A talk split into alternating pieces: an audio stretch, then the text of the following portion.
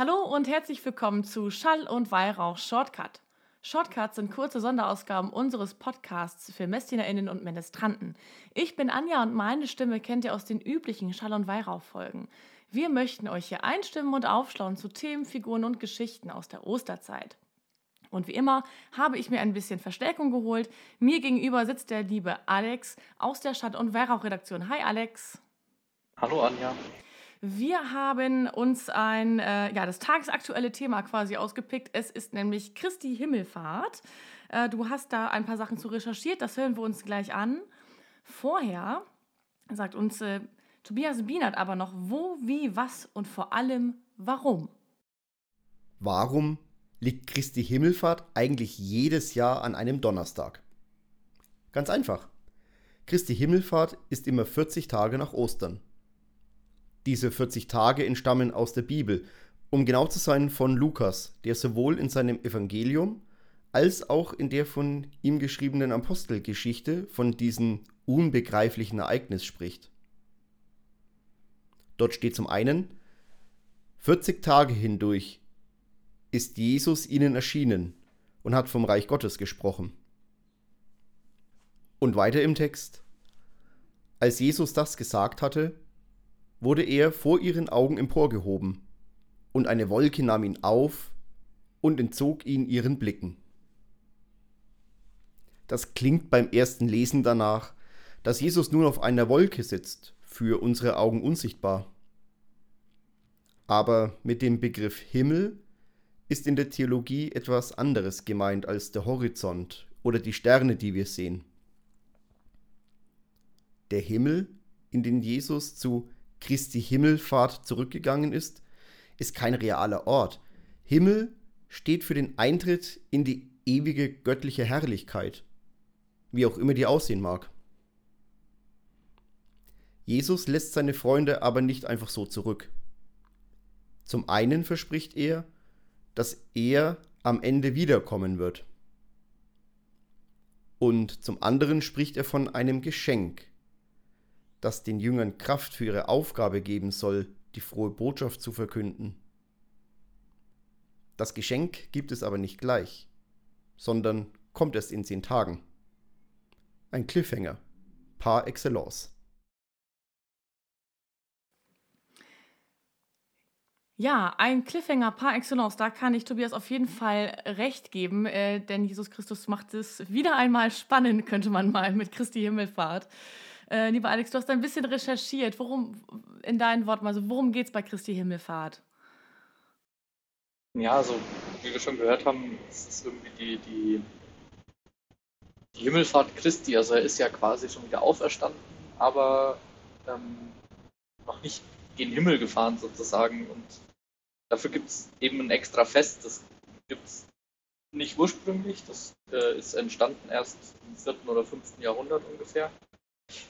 Und ja, da geht es einfach so ein bisschen darum, glaube ich, ähm, vielleicht ein Stück weit begreiflich zu machen, warum Jesus nicht mehr da ist, aber dennoch lebendig ist. Ja, das ist das Ding mit der Wolke sozusagen. Und äh, ich glaube, es gibt noch einen alten Brauch zu Christi Himmelfahrt, den man heute eigentlich gar nicht mehr kennt. Und es ist eigentlich auch ganz gut, dass man den eigentlich nicht mehr so ähm, ausführt, diesen Brauch. Genau, ja. Also es war ganz ursprünglich mal Tradition, dass man zu Christi Himmelfahrt tatsächlich eine Christusstatue in vielen Kirchen durch eine Luke im Kirchendach nach oben gezogen hat und ihn sozusagen entschwinden lassen hat tatsächlich, so wie man sich, oder so wie es in der Bibel beschrieben ist tatsächlich. Da steht ja auch, wie ähm, Tobias uns das vorhin vorgelesen hat, eine Wolke nahm ihn auf und entzog ihn ihren Blicken. Ich sehe das tatsächlich eher als eine Metapher sozusagen, also ein bildlicher Ausdruck für das, dass Jesus jetzt irgendwie nicht mehr greifbar auf der Erde ist und jetzt wieder ähm, sozusagen bei Gott sitzt. Ja, also genau, das, das macht es ein bisschen begreifbar. Es gibt da einen Begriff für sozusagen und da kommt diese Wolke irgendwie mit ins Spiel. Und man kennt das ähm, ganz sicher auch irgendwie aus der Kunst, aus irgendwelchen Darstellungen, auch zum Beispiel mittelalterlichen Darstellungen. ähm, wo Jesus da so relativ entspannt auf einer Wolke rumsitzt, aber das trifft es eben nämlich nicht. Und ähm, da kommt uns, glaube ich, im Deutschen der Begriff des Himmels auch total in die Quere. Ich glaube, es macht es nochmal ein bisschen einfacher, da zum Beispiel über eine andere Sprache ranzugehen. Zum Beispiel das Englische, das äh, bietet sich da sehr, sehr an. Das stimmt, ja. Weil ähm, im Englischen unterscheiden wir halt zwischen dem Himmel Sky, also den wir sehen können, und dem Heaven, also tatsächlich dieser, wie der Tobias beschrieben hat, der Eintritt in die göttliche Herrlichkeit. Ähm, das ist was ganz was anderes. Also wenn man ganz junge Kinder fragt, sind die oft geprägt dadurch, dass sie sagen irgendwie, Jesus sitzt auf einer Wolke und am besten sitzt noch der alte Mann, Gott daneben. Und ähm, das ist immer das, das, äh, das Gefährliche oder das Schwierige, nämlich daran, wenn man, ähm, das erlebe ich für mich selber immer wieder, wenn man so mit Bildern groß wird, die eigentlich komplett nicht am Thema vorbeigehen, aber es einfach zu einfach machen oder einfach total missverständlich rüberbringen, was da eigentlich gerade los ist. Großes Thema auch Dreifaltigkeit, du hast es gerade im Prinzip schon angesprochen. Äh, was zur Hölle ist Dreifaltigkeit sozusagen? Es ist total sperrig und äh, super schwierig, gerade auch irgendwie ähm, äh, Kindern äh, zu erklären sozusagen. Und ich glaube, so ähnlich ist es mit Christi Himmelfahrt irgendwie auch. Also da und doch nicht da. So wie alles andere, was auch unsichtbar ist und nicht da ist, so wie Liebe zum Beispiel. Liebe ist da, aber Liebe kann ich nicht sehen. Es gibt Darstellung von Liebe, aber that's it, sozusagen.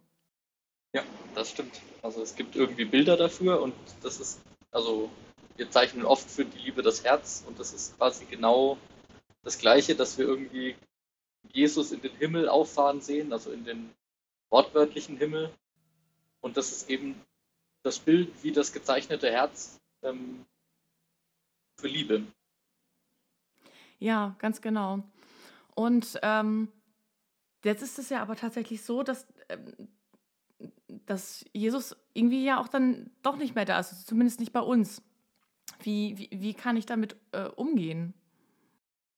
Ja, also ich finde, das ist ein bisschen ähm, so, wie wenn irgendwie ganz viele Leute haben irgendwelche Idole, ähm, der Musik oder in der Kunst oder so, oder aber auch einfach ähm, Verwandte oder persönliche Vorbilder aus dem Umfeld, die man hat und wenn die irgendwann entweder sich Stars irgendwie zurückziehen oder vielleicht auch Verwandte sterben oder so, dann sind die ja auch erstmal weg.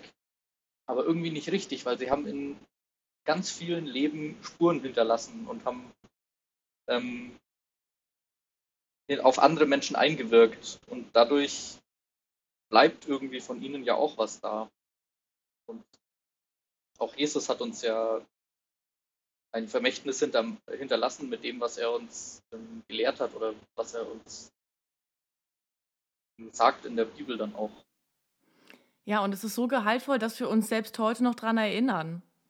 Und dass selbst wir beide heute darüber irgendwie diesen Podcast hier aufnehmen. So groß ist das Vermächtnis dann irgendwie tatsächlich. Genau. Also das ist wirklich richtig groß, weil wir ja jetzt seit vielen tausend Jahren schon uns an ihn erinnern. Ganz genau. Wenn ich jetzt äh, Stichwort Erinnerung ähm, und Erlebnisse zu Christi Himmelfahrt, da muss ich sagen, puh, fällt mir da, ich, ich weiß nicht, hast du was parat? Irgendwie so, also fällt auch als Ministrant speziell? Ja, also für mich ist Christi Himmelfahrt ähm, immer ein ganz besonderer Tag gewesen eigentlich. In meiner Heimatpfarrei ist da nämlich immer Pfarrfest.